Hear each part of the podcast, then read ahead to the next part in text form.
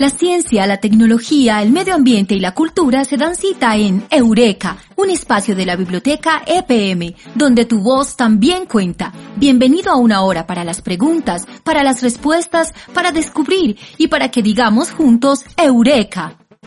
Hola, muy buenas tardes y bienvenidos a Eureka, su programa de los jueves a las 2 de la tarde que cada semana lleva a sus hogares, a sus casas en este momento que estamos guardaditos todavía con el COVID-19, a sus sitios de trabajo quienes ya están trabajando, a su carro, a donde quiera que se encuentren, temas de interés para todos, temas que nos gustan a todos. El programa Breca es un programa que ha nacido en la biblioteca PM, ya tiene 11 años y sus temas principales son ciencia, tecnología, medio ambiente, industria, que son los temas de especialidad de la biblioteca.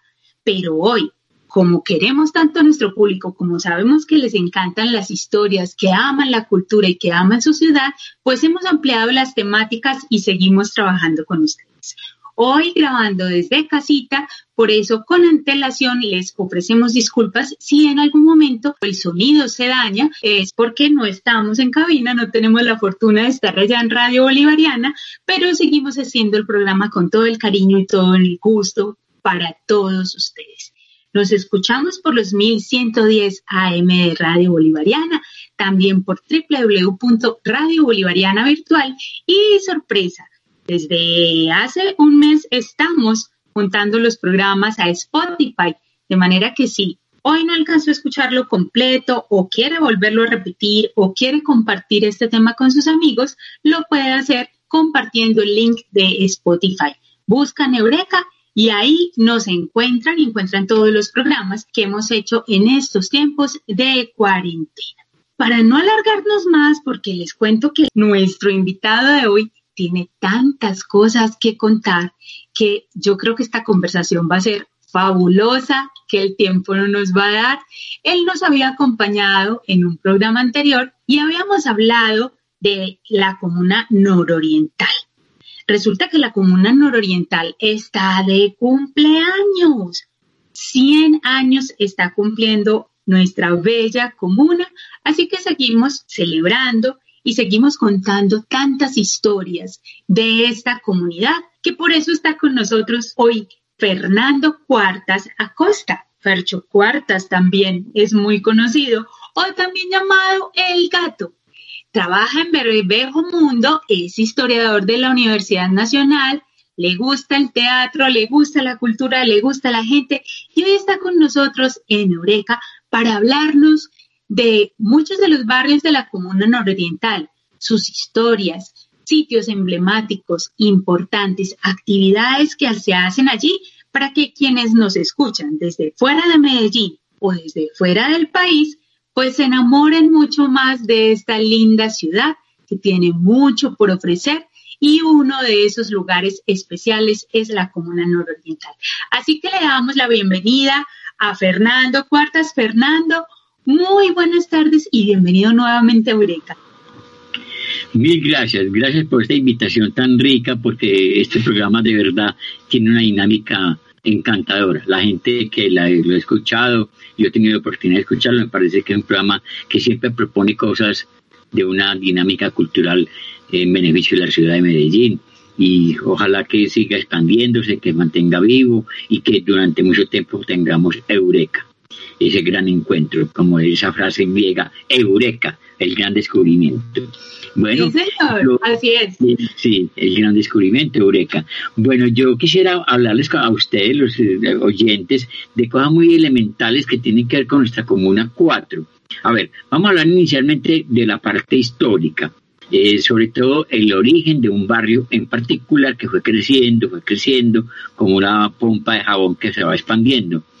Manuel de J. Álvarez y Antonio de J. Álvarez eran dos hermanitos dos hermanitos con proyección.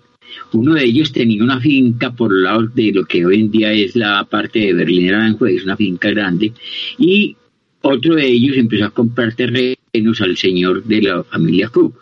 Los Cook fueron famosos. Recuerden que uno de los Cook fue el fundador, ya el nieto, tataranieto de los, de los primeros, el fundador del Observatorio Astronómico de Medellín, que queda en el Parque Norte. el personaje fue famoso porque una vez apareció en televisión cortando con un hilo tensado una manzana una, una cosa de precisión matemática, algo así. Bueno, los cubos eran famosos porque tenían terrenos en Aranjuez, terrenos en Campo Valdés, terrenos en parte de Manrique, parte de Miranda y terrenos muy grandes también en la parte de Castilla.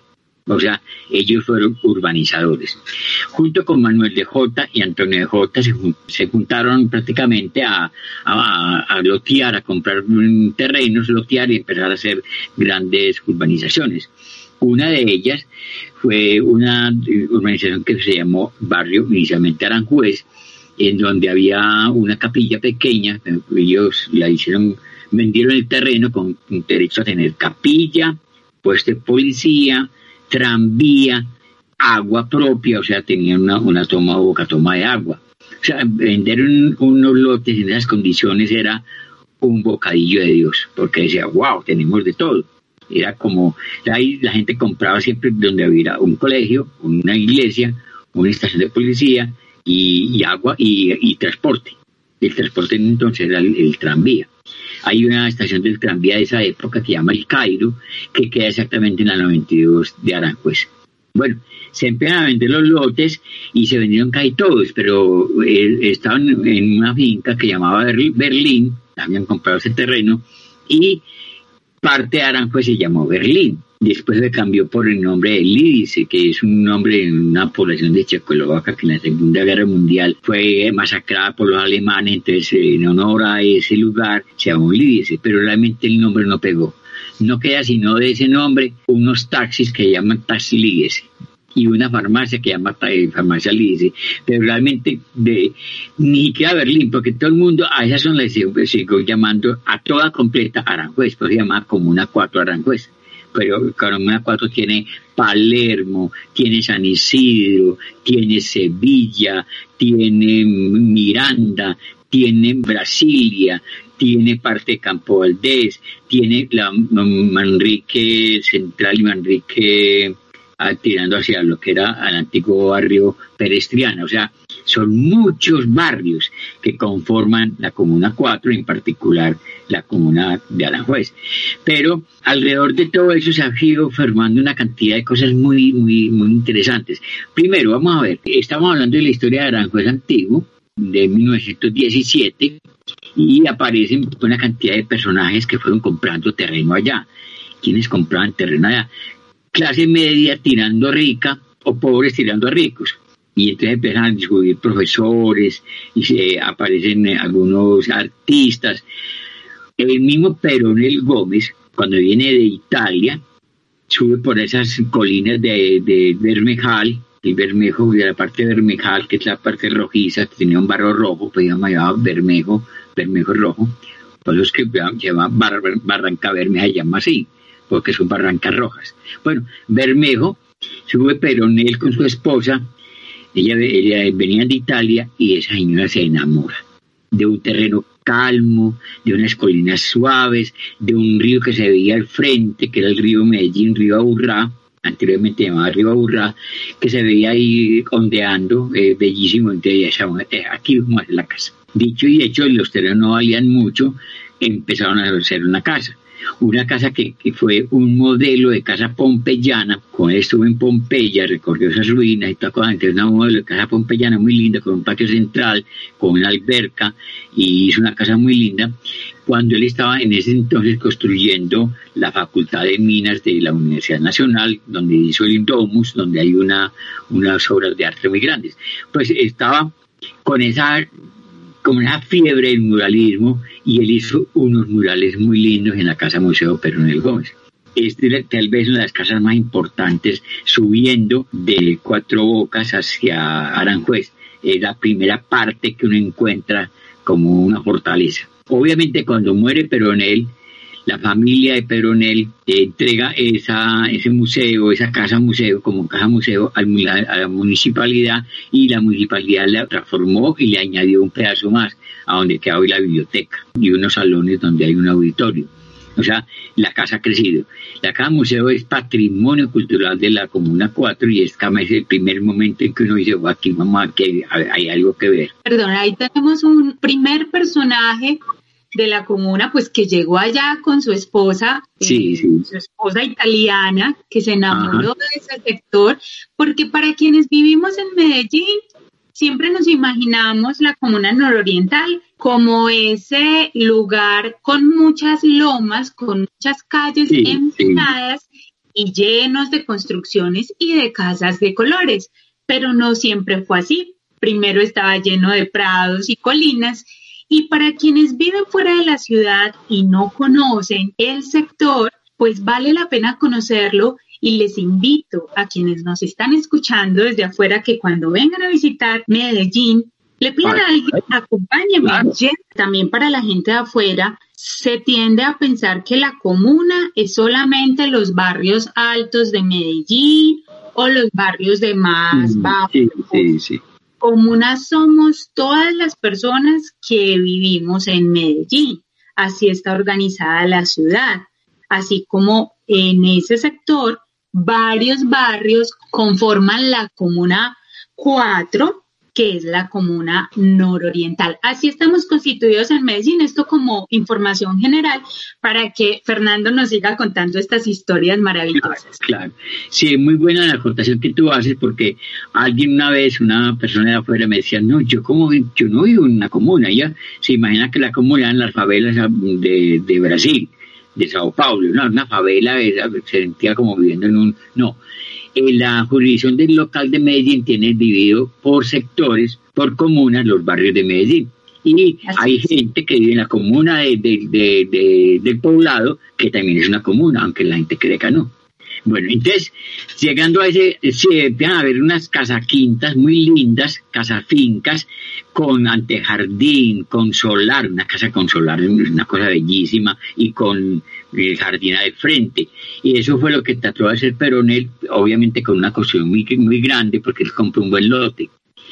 Un poco más arriba de la, del Museo Peronel, hay una casa que parece la casa encantada. Siempre le hemos dicho nosotros los que hemos vivido ahí, la casa encantada, porque tiene unos árboles retorcidos y una casa de segundo piso, pero realmente es la casa muy especial porque es la casa de la familia Longas, arquitectos y pintores de Medellín una casa que es eh, obviamente como un pequeño palacete.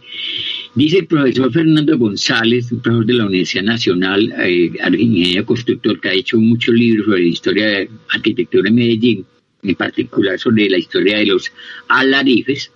Alarifes son los, los que construían casas sin ser titulados como ingenieros ni arquitectos y todo palabra de origen árabe. Entonces dice que en los alarifes esa casa está construida en lo que llaman casas sin lindero y muros. O sea, está el solar y está la casa en la mitad del solar y no tiene no con linda ni muro aquí ni muro a este otro lado. O sea, es muy parecida a la casa de los Medina, donde hoy queda el águila descalza, que no tiene lindero al lado y lado. La casa de los Medina es un, palacete también muy importante, fue la casa más linda de Medellín en su época, en 1930. Pues la de Lolonga es muy parecida, es una casa de una gran similitud. Más arriba está también una casa blanca que tiene unos arcos muy lindos, una casa para de los años 40, pero una casa muy especial porque ahí vivió una de las mujeres más importantes de la música colombiana, que se llama Alba del Castillo, la gran soprano. Esta mujer empezó a cantar, ella no había nacido en, en, obviamente, pero había llegado en tanta migración que llegó de muchas eh, poblaciones de la, del país y de Antioquia, mucha migración buscando trabajo porque había crecido la parte urbana y había fábricas por toda parte. Bueno, el papá seguramente dijo, no, me vengo para Medellín, la niña estaba muy joven y empezó a cantar, ella se presentó varias veces en la, en la radio y, su voz era un poco chillona y no, no gustaba, pero la encuentra el maestro Mastrioniani que también vivía en Aranjuez, el maestro Mastrioniani es uno de los grandes músicos italianos que también vinieron a vivir a Aranjuez porque estaba, era tierra promisoria. Él se convirtió en maestro de, esta mujer y le enseña eh, canto vocal, de una manera encantadora. El maestro Mastriani también fue, entre otras cosas, profesor de teclados de una niñita pequeñita, morenita, que se colaba en, el, Bellas Artes. Eh, Teresita Gómez. Teresita Gómez fue, digamos, alumna de este, de este personaje, porque ella se colaba en el, en el Palacio de Bellas Artes porque el papá trabajaba allá y trabajaba allá y ella metía ya a escuchar y después empezó a tocar y una vez la sorprendió doña Benedicta, esposa de Diego Chavarría, y, y quien toca el piano. Y yo, no, pues la negrita, mi, mi hija, pero, ah, venga, yo quiero mirar. Y miró, y yo, no, esta mujer es una increíble, pues no ha recibido clases. Le dieron todo el, apoyo necesario para seguir estudiando. Pues más o menos así era el maestro Mastronani. Pero fuera de eso, en ese lugar hay una casa que ya está destruida, lamentablemente está destruida, ahora es un garaje enorme, un parqueadero, pero era una casa muy linda, que era la casa del maestro eh, austrohúngaro que vivió en, Colombia y fue el primero que al cine en Colombia le dio el color, o sea, la primera película de color las hizo este maestro Hans Brunner. Hans Brunner también familiar de un arquitecto importante de Medellín, de, que estuvo en Medellín, otro austrohúngaro que estuvo haciendo el, plan regulador de Medellín cuando empezó a crecer la parte urbana, el tejido, el enmarañamiento de calles y avenidas y toda cosa. Recordemos que Pedro también estuvo metido en la parte urbana y ese complejo barrio que se llama Laureles que tiene diagonales, transversales y toda cosa. El tipo fue eh, una embeleco porque él estuvo en Europa y, copió parte del plan de París. O sea, hay toda una cantidad de personas que se están uniendo. Dice eh, el maestro León Vargas, que es un tipo de los mejores constructores de instrumentos musicales que hay en el país, tiene en ese momento 99 años, todavía lúcido, y los hijos trabajan allá en Aranjuez construyendo pianos, pianolas, guitarras, violín y deconstruyendo cosas antiguas. Don León me mostraba hace poco un violín de 1700 y pico que él tiene en la casa porque se lo mandaban a arreglar y nunca lo reclamaron. Ahí tiene una cosa, una joya. Don León dice que en ese lugar, sobre todo entre la casa de Peronel, la casa de Longas y la casa del maestro Mastroianni, se hacían unas tertulias tan encantadoras, la gente llevaba guitarra tipo y bandola, como no había tantas casas, había más potreros y no había música molida de, digamos, de cantinas y de tiendas, se escuchaban las canciones de estos maestros tocando guitarra hasta la medianoche y tomando tapetusa o ardiente, o lo que llaman la amajuana. La amajuana eran botellas grandes que vendían y que estos eh, personajes empacaban perfectamente en una damajuana en un fin de semana. De la damajuana les cuenta muy simpáticamente algunas historias de Tomás Carrasquilla. Tomás Carrasquilla habla un poco de ese sector y decía que bajaban las damajuanas en, a lomo de mula desde Guarni Guarne siempre ha sido famoso por la tapetusa y, los destilamientos clandestinos.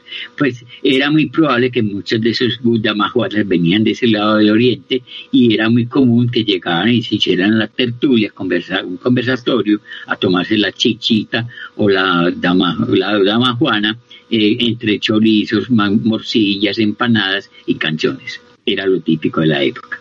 Bueno, ahí más adelante aparece pues otra casa que me parece increíblemente interesante porque el primer manicomio que hubo en Medellín nace exactamente en, la parte donde queda cerca de Bellas Artes, donde queda la taberna de Omaira, de Diógenes.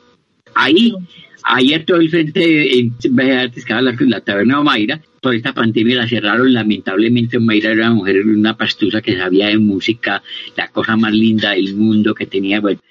Pero hace muchos años era una casona. Y en esa casona nace el primer manicomio.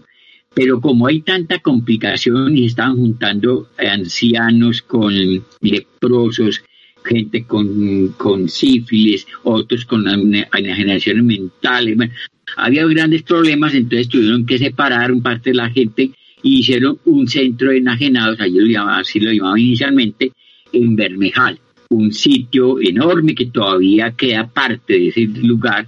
Ese sitio, ahí trasladaron a varios de los enajenados de su época a Bermejal, entre ellos a nuestro querido Epifanio Mejía, creador del himno antioqueño. Estuvo ya encerrado 33 años. O sea, él entró ya veterano, él estaba casado, tenía, creo que tuvo una hija algo así, pero el hombre tenía problemas de un poco de distorsiones mentales, pero además fuera de eso, el papá, en este caso el papá no, porque el papá vivía en Yarumal, el tío que lo cuidaba acá, él manejaba una tienda, una, una tienda de, paños, y no veía con muy buenos ojos que un tipo saliera leyendo la Biblia, cantando canciones enloquecidas, irse para el río Medellín a bañarse en pelota, era, era complicado manejar la situación y como no era buen ejemplo para los hijos del tío, entonces lo fueron sacando y lo sacaron y lo llevaron al manicomio de Remejal. Él pudo haberse curado, obviamente, pero no había un tratamiento adecuado. ¿Qué pasó? Le daban 33 años allá. Él murió muy viejito allá, muy deteriorado. Creo que lograron sacarlo a Yarumal, pero ya muy tarde, ya está muy enfermo. Pero el personaje del manicomio, que tiene una historia interesantísima y que los oyentes van a quedar encantados, es un personaje de Barbosa, el primer papa que tuvo Barbosa. Porque, ¿cómo? Colombia tuvo papa. Pues sí, resulta que un señor de Barbosa sabía algo de latín. El hombre era un tegua de ontología, de, Barbosa, Bello, Capacabana y muchos teguas. Era uno de esos teguas que quitaba muelas y ponía dientes de oro y tenía cierto recurso económico y sabía algo de latín. De joven quería ser cura.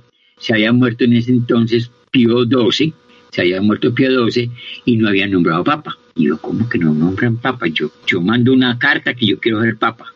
Él pensaba que la cosa era muy fácil. Mandó la carta en Vaticano y nunca se la contestaron. Pero él compró ornamentos, compró casulla, eh, estola, báculo y todas esas cosas. Y en su casa, que era una finquita muy linda, montó una capilla, la Sistina de Barbosa. Pues ahí hacía rituales religiosos y como tenía algún dinero, a los que iban a la, a la misa que él hacía, les daba mercado pues llegó a convertirse en un lugar de romería tan importante que el cura Barbosa empezó a sentir envidia, porque le estaba quitando la clientela. El Papa Barbosa existió. Eh, Víctor Bustamante tiene un libro que se llama El Papa Barbosa, hablando de esa historia. La casa existe todavía y es un pequeño museo. Todavía hay quien la cuida, entonces lo convierte en un pequeño museo. Él luego trae eh, imaginería religiosa de Ecuador, de las famosas de, imágenes ecuatorianas que son lindas, ornamentación especial, y la silla de ontología la convirtió en trono, en trono papal. Y está adornada con una cantidad de arabescos y toda cosa.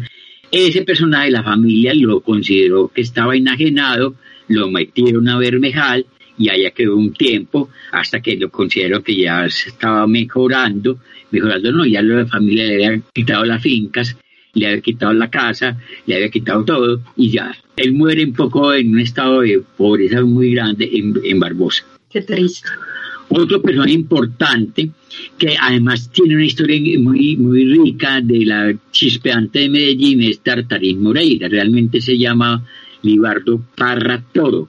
Libardo Parra Toro nace en Valparaíso pero él estuvo viviendo un poco en Belén, después vivió un poco por aquí, por los lados de la Somadera, por los lados del que llaman el cementerio de San Lorenzo, y termina viviendo en Aranjuez, cerca al Museo Peronel. Él era un muy buen guitarrista, fuera de que era un gran escritor de crónica. Él se escribía algunas crónicas con el nombre de Barrabás, pero leyó una vez a Tartarín de, de Tarascón, una novela francesa, y se enamoró de eso y entonces empezó a utilizar como Tartarín Moreira. Era más, más rimbombante. Este personaje eh, tenía algunas amistades que en la parte gubernamental le dieron el título de inspector de rentas y detective municipal. Detective municipal era ir a perseguir ladrones o borrachitos. Y inspector de renta era probar el aguardiente que salía y ese iba desde Perro Negro, un barcito que queda en Guayaquil, exactamente en Guayaquil, pero sin pasar a San Juan, o sea, para de Carabobo para acá, no pasando de San Juan, sino hacia, hacia el centro. Entonces él iba y probaba los aguardientes desde el Perro Negro hasta lo que hoy en día es el edificio de lo que fue las empresas públicas anteriormente, el edificio... Miguel de Aguinaga. Y de Aguinaga. El Miguel de Aguinaga que queda ahí cerca, donde queda primero la alcaldía municipal. Pues él iba por todo, ese, por todo Carabobo, que ya llamaban en ese entonces el carretero, y por acá probando aguardientico, sabiendo cuál era el bueno y cuál era el malo. Obviamente cuando estaba llegando a la, a la Veracruz, todos eran buenos. Ahí no había ya en la Veracruz ya estaba hincho y todos eran buenos. Y lo otro es que como él tomaba, él tomaba, pero también era inspector, pero tocaba guitarra y bandola, a veces llevaba el instrumento. Muchas veces dejaba el instrumento en una cantina de esas, pero como había que el inspector le cuidaban el instrumento. Entonces él llegaba a inspeccionar y decía, bebé, tartarín, aquí tienes tu guitarra. Ah, préstemela, yo toco una cancioncita, está en el trabajo. Estando en el trabajo, tocaba dos o tres cancioncitas y terminaba la borrachera y tremenda.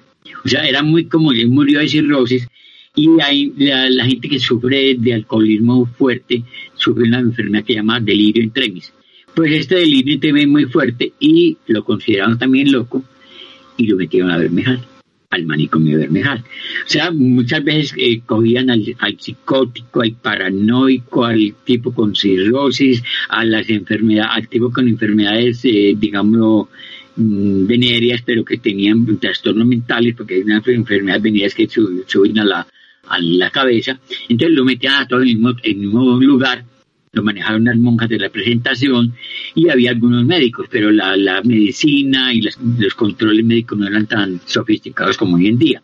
Hasta 1950, 51, que trasladan a los enajenados al manicomio a Homo en Bello. Entonces, desde el 50 y pico, eso quedó vacío.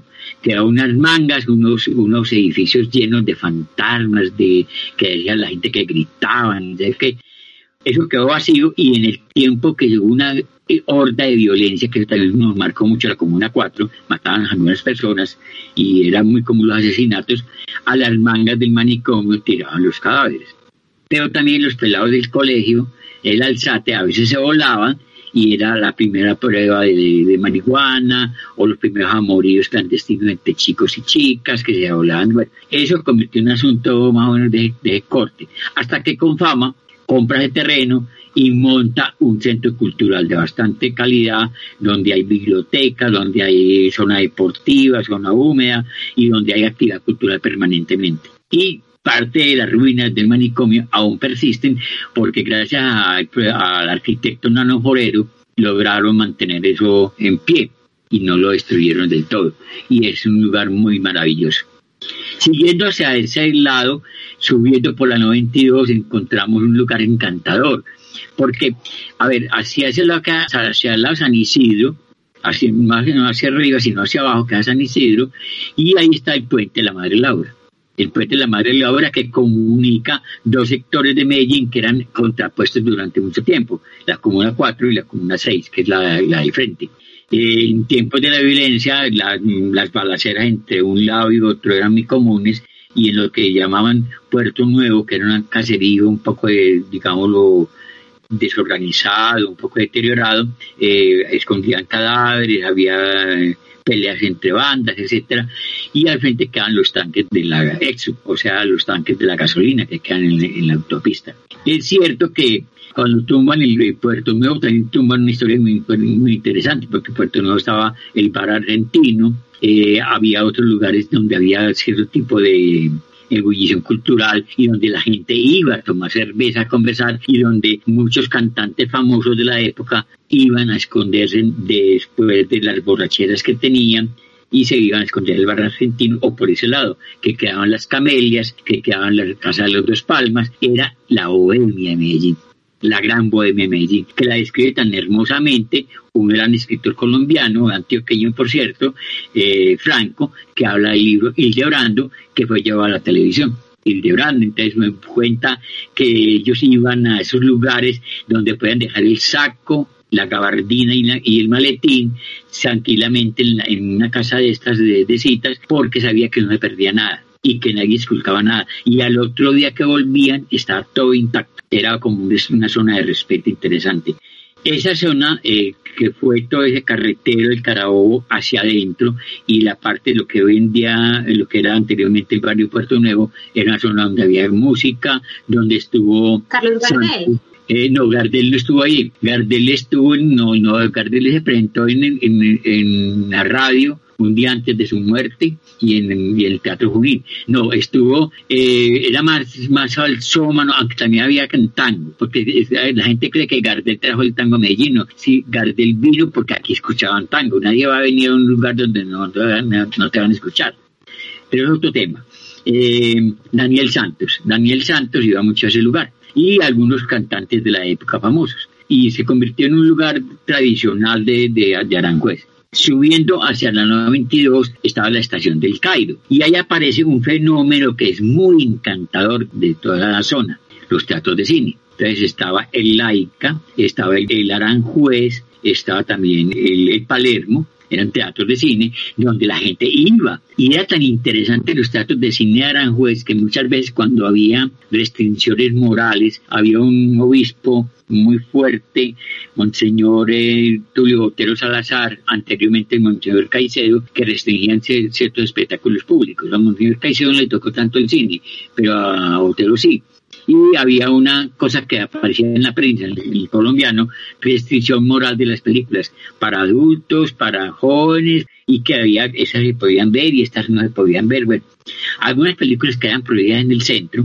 la gente se venía para pues porque las estaban presentando y allá se podía entrar. Bueno, era como lo más típico. Y muchos de esos teatros de cine eran demasiada la cantidad de gente que llegaba, demasiada gente. Entre otras cosas, el cine es importante en Aranjuez porque es el primer sector de Medellín donde se presenta cine al aire libre. O sea, lo que hacían en algunas iglesias, una sábana pegada de la ventana más grande de una casa y el proyector ahí atrás y la gente acurrucada ahí en la calle o traía la, banqueta o se subía encarmado a un arbolito a ver la película.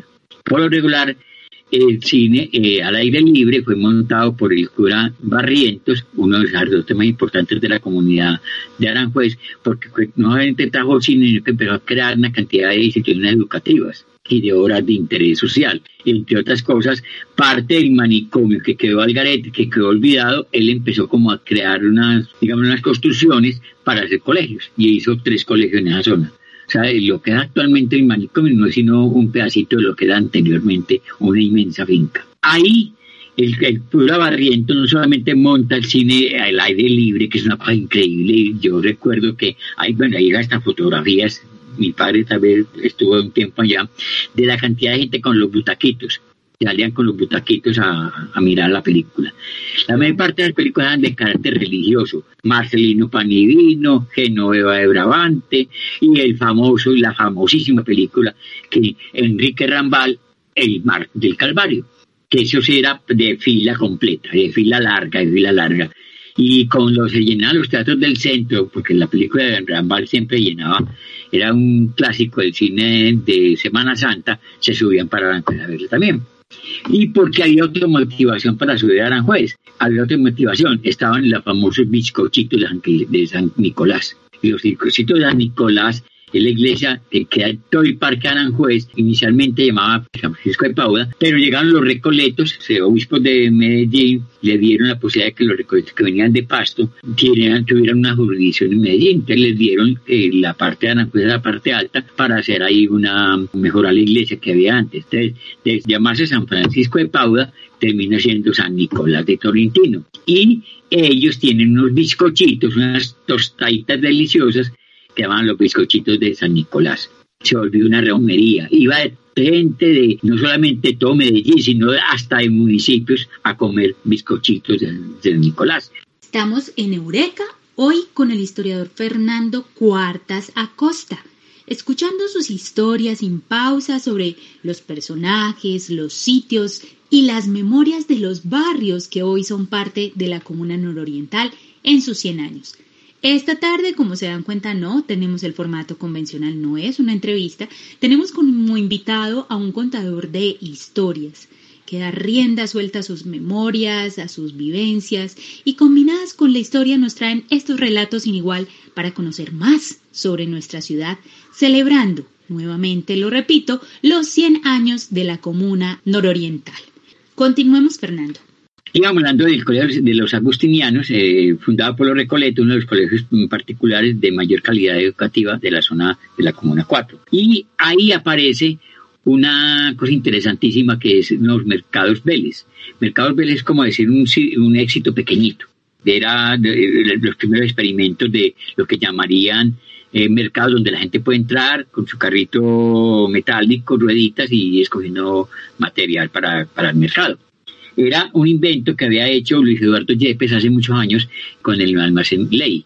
Luis Eduardo Yepes se llamaba así por el ley, se llama por Luis Eduardo Yepes. Los hicieron algo parecido, un supermercado donde la gente podía entrar, pero tenían algo muy interesante. Sabiendo que ya el Pura Barrientos tenía una maquinita de hacer, de presentar y proyectar cine, ellos también tenían, salían a veces a, Europa y a veces salían a Estados Unidos y no faltaba pues el que hubiera estado alguna vez hace muchos años en Disney World y entonces eh, hacían sus documentales y en el garaje de la casa presentaban también cine cine casero, o sea, las vueltas que hacían en Europa, los amigos que conseguían, las idas a Estados Unidos, en fin, y era una novedad, una novedad para la gente, porque apenas estaba llegando la televisión, la televisión en blanco y negro, y ellos ya presentaban unas películas a color, un color muy pixelado y todo, pero era una novedad.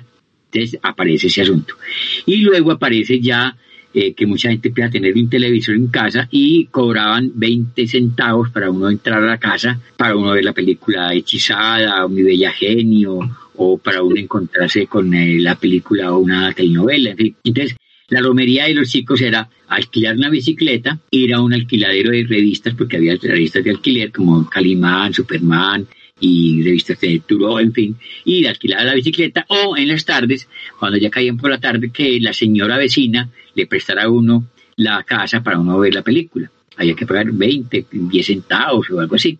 A veces no cobraban, pero le vendían a uno la crema, el helado y le vendían un poco más caro. O sea, uno tenía que entrar y el cometía a comprarse la, la, crema de la señora que vendía la crema ahí. Era negocio redondo. Sí, redondo, pero aún nos sentía muy incómodo ver películas en televisor prestado porque a veces coincidía con la hora de la comida. Y ellos no se paraban al comedor a comer, sino que iban con el platico donde, a la sala donde estaba el televisor. Y uno sentía esos olores, esa exquisitez. y uno ahí, no, y, y, sin ver, poder terminar la película, no había terminado todavía.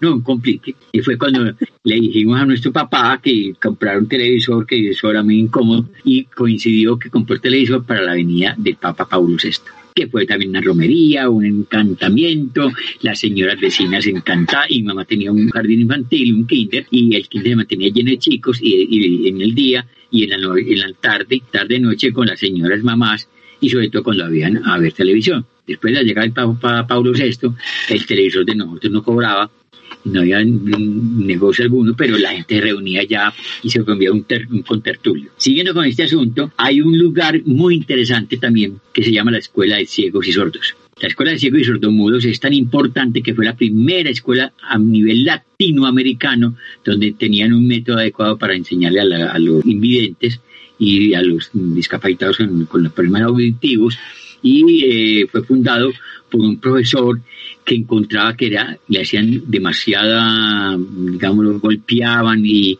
y, molestaban mucho a los ciegos y a los sordos que vivían en los pueblos de Antioquia. Y él viendo eso, empezó como a tratar de, de, de buscar que como que un, un, trato especial. Y ese trato especial, eh, estamos hablando en 1925, montan la Escuela de Ciegos y Sordos, que fue creciendo como un colegio, ahora es una construcción en ladrillo muy grande, muy bonita, patrimonio prácticamente del barrio, y que se convierte en este momento como en un lugar de encuentro también de la gente. Eh, ya es una escuela abierta, no solamente son ciegos y sordos, sino también personal común y corriente, y siguen enseñando el método el profesor José Manuel Arango de la Universidad de Antioquia, poeta por cierto y traductor, fue de los primeros que aprendió el lenguaje hebreo para conocer el lenguaje de los ciegos y hacer poesía para ellos.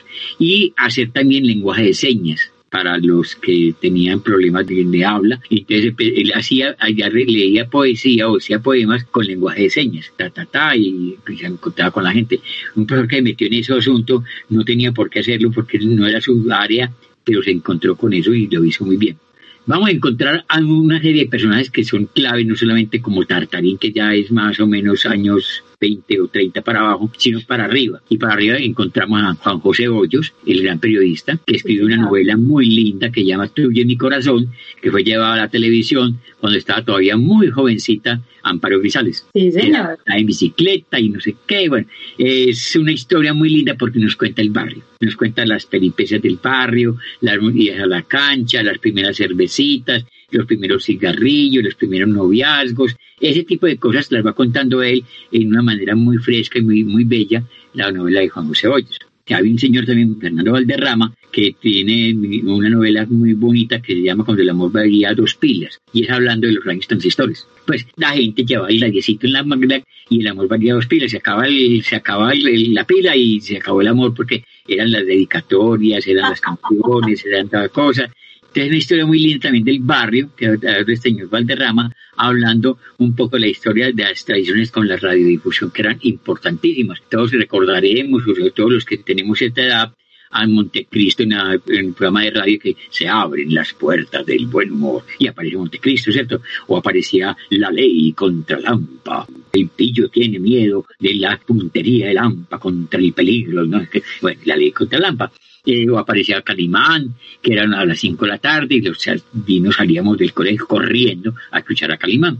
Ese, bueno, lo malo y lo feo, soluciona su problema. Soluciona su problema, eh, doctora Corazón, que eran problemas médicos, eh, mejor mejorar, mejorar, bueno, ese tipo de cosas que se oían en la radiodifusión ah, marcaron nuestra época, nuestra juventud y en parte a nuestros padres que escuchaban esa vaina. Después sigue, sigue el libro de, de Gilmore, que es un libro muy importante, se llama La Cuadra.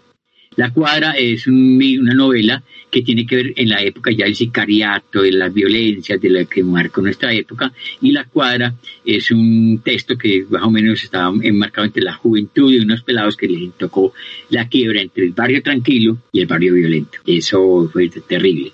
hay personajes historiadores, narrativa, pero también vamos a hablar un poco de los músicos no solamente Tartarín, que ya lo mencionamos, sino que ahí hay una tribu o una colección de apellido Mesa. Octavio Mesa, que es el, gran cantante parrandero, se reunía mucho en Naranjo San Cayetano y aparecía sobre todo en un lugar que se llama La Calinca, era un lugar, un sitio de, de, música popular y donde aparece una canción que se volvió popular, popularísima en los diciembre, que es El Hijo de Tuta, que viene El Hijo de Tuta, pues aparece también un personaje importante, otro Mesa, que es el desarrollo de la acción comunal de San Isidro y que ya tocaba era música más bolera. No tenían los dos, esos mesas no tenían, digamos, familiaridad alguna. Ricardo Mesa y Octavio Mesa no tenían ninguna familiaridad. Pero aparece también un personaje que es eh, importante fuera de, la cantante que yo mencioné, la Alba del Castillo, aparece un personaje que estuvo viviendo en, la parte baja en, en Miranda, entre Miranda y Sevilla, Rodolfo Icardi. Rodolfo Icardi también en esta comuna. Y estuvo cantando y los inicios de Rodolfo Icardi son ahí cerca al de Sevilla, cerca a la, a la clínica León 13. Pero está también Jorge Grisales, Jorge Grisales es un personaje de la salsa, de la música popular. Jorge Grisales todavía está vivo, afortunadamente vive en Manrique, y él es el que eh, inicia una especie de salsa antioqueñizada. Los los clásicos, decían, no, esa salsa no es salsa, pero, pero se baila y aparece una canción que era muy común que llama A los carruseles, a los carruseles, que se baila mucho sea que esa canción fue hecha en Manrique. Está hecha en Manrique y se sonaba por toda la, radio y toda parte. Y hubo un barcito en Medellín que llaman Los Carruseles, donde siempre inauguraban el día y cerraban la noche con esa canción. Él también hizo, una, hizo propagandas de radio. Y una de las propagandas de radio más conocidas de Jorge Grisales era siempre Pilsen va marcando el paso siempre. Esa era una propaganda que él hacía y hizo para gremios caseros, para eh, las cervezas, para, bueno, hizo varias propagandas de radio porque tenían como un swing especial para hacer ese tipo de cosas. Bueno, un bien, bien interesante. Sí, bueno, él, se dedicó mucho a eso. Pero hay otros personajes. Ahí está, por ejemplo, el señor Gamboa, Gamboa no es músico, es escultor. La escultura que está en el Parque del Periodista, que son los niños que murieron en Villatina, que estuvieron, esa escultura que está ahí, que es una bola grande, hay unos niños leyendo y otros en bicicleta, es de Elgar Gamboa. Él vive en la Comuna 4, exactamente en la parte de lo que llamamos la parte de Esmeraldas. Las Esmeraldas es un sector muy interesante porque ahí cerca hay una bocatoma y hay un tanque de agua donde recogen aguas que vienen de Santa Elena para repartirla en toda la comunidad. Él tiene ahí casi que un parque lineal está ahí llenando esculturas por todo ese lado junto a la cancha y él mismo es escultor de varias obras como el, famoso Juan Valdés que estuvo expuesto una vez en un centro comercial en Medellín y le robaron algo de la, de la mula. Últimamente la recuperaron. Y, él es bastante activo todavía, trabaja. Todavía es muy activo, sí, es muy activo, sí. Es, un tipo muy interesante a nivel pues, de la parte de la parte cultural de la zona, el Gargamboa. Pero hay un grupo de señoras también en la parte de las Esmeraldas, que es la parte arriba de un barriecito pequeño que se llama el barrio chino, llama el barrio chino porque eso lo encaramaron en casitas con casitas con casitas y uno entra a un laberinto de casas y de calles y bueno, arriba del barrio chino acá las Esmeraldas y hay un grupo de señoras que se llaman copos de nieve, unas señoras encantadoras, casi todas de allá de la tercera edad, que se inventaron la manera de desparcharse un poco bailando. Y hicieron un grupo de danza y ese grupo de danza ha ido a Perú y fue galardonado en Perú como el mejor grupo de danza de tercera edad, de danza folclórica.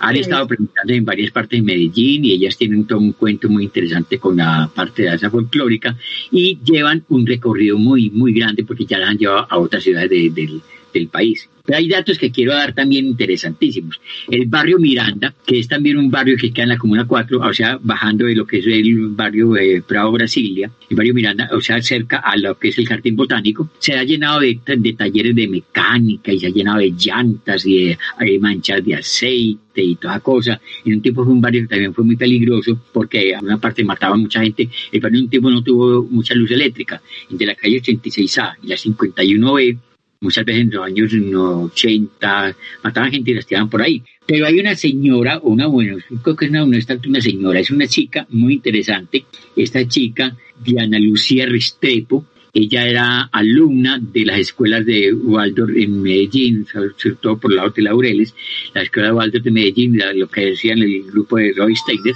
lo que llaman la antroposofía. Esta chica estaba metida en ese cuento y se había montado una escuela que llama Antioquia Siglo XXI. Esa escuela fracasó, cayó en pues, porque hubo problemas económicos, en fin. En ese entonces estaba recién fundado el Colegio Isol de Chavarría, que también es de esa filosofía Waldorf. Esta chica coge la casa de ella, que es bastante grande en Miranda, y monta una guardería. Una guardería tiene un nombre muy lindo, que se llama Paraíso de Colores. El Paraíso de Colores lo monta ella y una cosa muy bacana, pero lo, más lindo de esta chica, monta, nunca se había dado en Medellín, nunca se había dado el primer festival de poesía infantil que hay en Medellín auspiciado y, reunido por el Jardín Botánico. Ya lleva varias versiones y ya tiene esta, digámoslo, presencia internacional. Primer festival de, poesía. Con pedagogía Waldorf metió a los niños al Jardín Botánico a sembrar árboles, a, a, coger, a, conocer plantas y tiene un proyecto muy grande. Y lo más lindo, los mismos niños empezaron a hacer unas cartas a ciertos empresarios de Medellín para ellos conocer el lugar donde había nacido Leonardo da Vinci, ellos querían conocer a Leonardo da Vinci, porque en la escuela le habían hablado eso. Resulta que para un fin de año un empresario les manda los pasajes para que se vayan a Italia. 12 niños de esa escuela de Waldorf que hay en, Miranda van a Italia por primera vez gracias a ese tipo de proyectos de, digamos, de autogestión. Y otra bien cosa interesante, una señora, Adriano Campos, científica, que trabaja con la NASA, también a ella le mandaron unas cartas a los niños y por primera vez otro grupo de niños de esa guardería, de ese espacio cultural, los mandan a que conozcan la NASA por dentro. Eso creó un acontecimiento importante en Miranda, porque Miranda siempre lo, lo, habían visto como algo de taller, algo reprimido, algo oscuro, de lumpen, de prostitución, de drogadicción. Esto ha generado otro proyecto diferente. Miranda ya se ve con otros ojos y eso ya genera otro tipo de perspectiva a nivel cultural. Lo mismo pasa con el barrio que fue más arriba, el barrio Prado Brasilia. Prado Brasilia realmente tiene ese nombre porque fue una, eh, una donación que hizo el cónsul de Brasil en, Medellín, hizo una ah. donación especial para unos lotes para, para, casas de, interés social. Entonces, Brasilia lo, bautizan como Brasilia en honor a ese, a ese personaje. Prado Brasilia, eh, además porque tiene casa muy linda, entonces se comparaba un poco con Prado Centro. Prado, entonces casitas así bonitas, no tan hermosas y tan de ricos, pero tenían unas casas muy, muy bien organizadas, entonces se llama eh, Prado Brasilia. Ahí en cerca de Prado Brasilia eh, se construyó una cancha que fue muy famosa, una cancha que construyó Pablo Escobar, que era una cancha sintética y que generó una cantidad de problemas, pero que generó también después un encuentro cultural en la zona. Ahí aparecen los primeros grupos, digámoslo, de bandas de, colegio, bandas de, marciales, de los que hacían a las, a las procesiones, para pa pum, pum, pum, y pa pa pa. esas bandas nacen en Prado, Brasilia y en el sector de Campo Valdés. Y hoy en día es una de las bandas más, conocidas de Medellín más reconocidas, con unas coreografías espectaculares. Y ya no son tan marciales, creo que ya le están poniendo música colombiana y ponen cumbia, y más te salen a una procesión y ponen cumbia, es una cosa, es una cosa lindísima, pues uno ve eso, ya hay todo un profesionalismo y esas bandas fueron las primeras que hubo en Medellín. O sea, estas zonas tienen mucho que contar. Y ahí cerquita está nada más y nada menos que la Biblioteca Ferrer, una, una sucursal de la Biblioteca Piloto, que queda todo el frente de la calle de mercado. La Piloto se convierte en un centro cultural donde la gente se va a leer. Es el lugar donde un amigo, historiador de la Universidad Nacional, monta una cosa que llama Vamos a releer la prensa. Y gente de tercera edad se reunía un grupo país de 25 personas, casi todos jubilados, a leer el colombiano, el espectador, el tiempo con otros ojos. ¿Qué hay en la prensa? ¿Qué se lee en la prensa? Ya el primer centro cultural de relectura de la prensa. Me parece una cosa genial. Eh, y estuvo duró país dos o tres años haciendo esa actividad. También en ese sitio hay un, saloncito especial para niños y hay unos cuentos muy lindos y hay quien viene y cuenta cuentos para niños. Entonces ya es, hay un referente eh, interesante, el cuento para niños. Tengo que pasar también en la biblioteca de Confama en el manicomio, que hay un chico que cuenta todos los fines de semana cuentos para niños, con una voz increíble. Me parece muy chévere. Volvamos a la plaza de mercado. La plaza de mercado es un sitio donde se, digamos, se centran muchas energías muy interesantes. No solamente los que vienen todavía de Santa Elena, parte alta, o de Guarne, o de Guatapé, que van por la, por, la antigua carretera, que es la carretera de Santo Domingo, y que vendían productos allá como cebollas y tomates, etcétera, y están los compradores, compradores mayoristas y traen a vender allá, sino que se vuelve un sitio donde el barrio entero se reúne se conversa con la tía, con la señora, con la y es un lugar donde uno todavía tiene la oportunidad de tocar el producto, o sea, este mango, este, este tomatico, no te lo van a dar empacado o no te, o no te lo da el tendero al tamaño y al gusto del tendero, sino que uno va y escoge y recatea el arte de recatear es una comida antioqueña y es un lugar donde uno puede recatear y todo, no, eso está muy caro, me lo vamos a volver o no, para el frente que me lo vea más barato. Entonces, venga para acá, venga para acá. Si me compra esto, yo le dejo esto a este precio. Y empieza el recateo. es un lugar de encuentro cultural muy interesante la, la Plaza de Mercado Campo Valdés, que ya lleva como cuarenta y pico de años de existencia.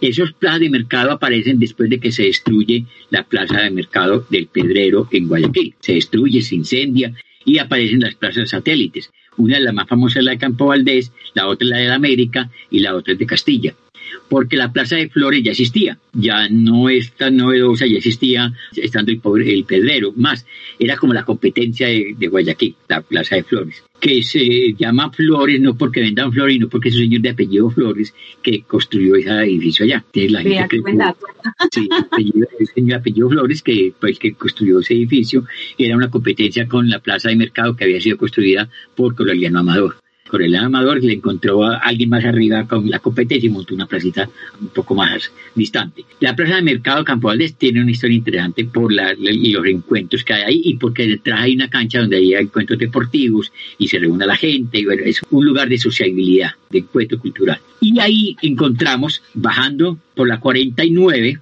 hay unas casas todavía antiguas de tapia, en una esquina hay dos casas que son gemelas, unas casas muy lindas, y son de los fundadores de Campo Valdés, o sea, los primeros habitantes de Campo Valdés. Allá había una, colchonería. Cuando montan Campo Valdés, montan una iglesia monumental.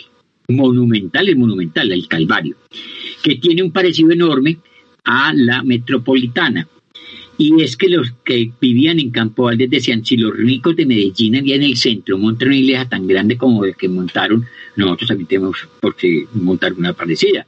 Y hicieron el esfuerzo más grande con convites, con el altar de San Isidro, con, con en venta de empanadas, con bingos, con todo, a montar esa iglesia. De hecho, es de unas proporciones colosales. Es muy grande. Es de la iglesia de ladrillo después de la metropolitana más grande que hay en Medellín. Lo que pasa es que no pudieron hacer las de dos torres porque hay un nivel freático muy alto y se está hundiendo. O sea, ahí, pasan varias eh, eh, aguas perdidas y, la, y los vectores de fuerza sobre la tierra iban hundiendo poco a poco la iglesia. Entonces tuvieron que mermar el, el peso para evitar el gran problema.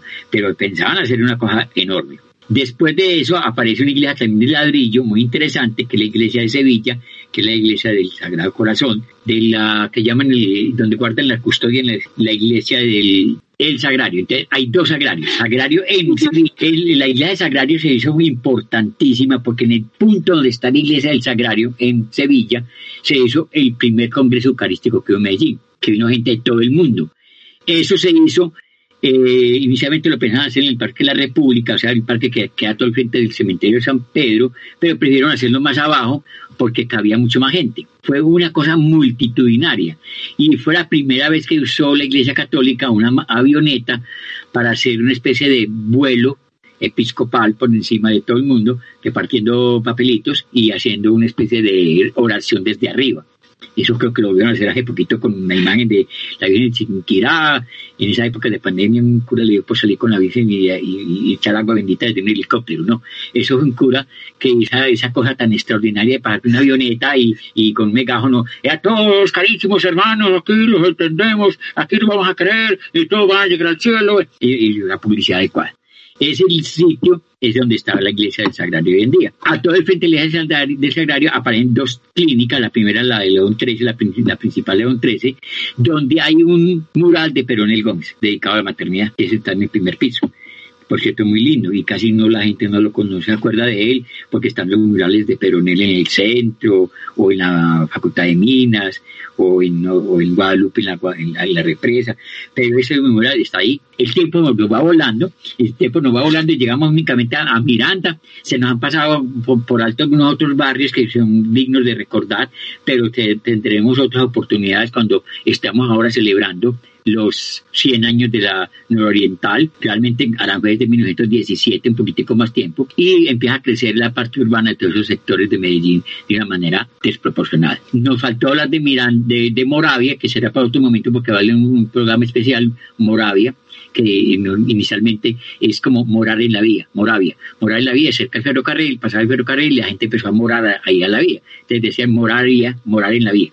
Moravia. Pero también tiene otra connotación distinta, porque allá hay una cantinita que hace poquito la tumbaron, hace sino dos o tres meses, que llamaba la cantina Moravia, que era de un personaje que vivió un tiempo en la Segunda Guerra Mundial y que montó un sitio con ese nombre, Moravia, que es una de las eh, ciudades que fueron bombardeadas por la época de la Segunda Guerra Mundial. Colorín Colorado, de eso hay mucho que hablar, siempre tendremos mucho que hablar y estos barrios tienen una cantidad de historias que contar muy bellas y espero que les haya gustado y espero que podamos tener la otra oportunidad de estar de nuevo en Eureka porque de Medellín hay mucho de qué hablar y cosas que no están siempre rayadas por la violencia o por la, el maltrato entre la gente, sino también por la dignificación de la condición humana y por la belleza de sus habitantes, que son solidarios y muy, muy bella gente. De verdad que sí. Gracias a ustedes. Y el tiempo se va volando cuando tenemos invitados así como usted, que para Qué locura.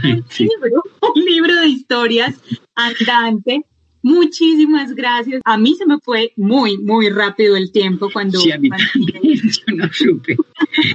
ya se estaba acabando, ya llevamos una hora aquí escuchando a Fernando Cuartas, Fercho Cuartas, el gato, historia de la Universidad Nacional, que hoy estuvo con nosotros en Eureka contándonos sobre los personajes, sobre los sitios, sobre esas historias de estos barrios de Medellín que no podemos pasar por alto, que tenemos que conocerlas, que tenemos que ir a visitarlos, porque muchos de estos lugares todavía están ahí y créanme, son absolutamente hermosos, maravillosos. Y fíjense que la historia nos cuenta que muchos se vieron encantados con estos barrios y se fueron a vivir allá. Pues, ¿por qué no visitarlos? Entonces, cuando pase esta pandemia, la invitación es que vayan a la comuna nororiental. 100 años de historias tiene esta comuna y yo creo que nos podríamos quedar 100 programas, Fernando, escuchando sus historias tan entretenida. Antes de terminar, solamente decir dos cosas. Gracias al libro de la esquina, con el cual estamos trabajando hace un buen rato, gracias al grupo Bermejo Mundo, que es la parte investigativa, y gracias a ustedes que nos han abierto estas posibilidades de contar nuestras historias, que la ciudad también debe conocer y quitar un poco el estigma de la violencia que nos marcó tanto tiempo. Y gracias a Fernando Cuartas por acompañarnos el día de hoy. Gracias a Radio Bolivariana por prestarnos este espacio, por permitirnos estar con ustedes, señores oyentes, a quienes también agradecemos muy especialmente, a los equipos de Radio Bolivariana y de la Fundación EPM. Y sigan con nosotros porque cada semana llegamos a sus casas, llegamos a donde quiera que estén con estas historias maravillosas, con muchos aprendizajes, con cosas nuevas que aprender. Porque esto es Eureka. Se despide de ustedes quien les habla, Janet Calderón, y nos escuchamos el próximo jueves para que digamos juntos Eureka. Bien, bien. ¡Eh! bueno, chao, chao. Es tiempo de cuidar tiempo de cuidarnos, es tiempo de disfrutar responsablemente el agua potable. No cambies tus rutinas de aseo, aunque es importante el lavado periódico de manos por esta emergencia. Usa la lavadora con la carga completa y reutiliza el agua del último enjuague para el aseo de pisos, andenes y demás. Cierra la llave cuando no la estés usando, mientras te enjabonas, cepillas o afeitas. Que tu ducha sea máximo de tres minutos. Es tiempo de pasar en familia. Por ti estamos ahí. EPN. Hasta pronto. Aquí termina Eureka, un espacio de la biblioteca EPM para la divulgación de la ciencia, la tecnología, el medio ambiente y la cultura. Gracias por su sintonía.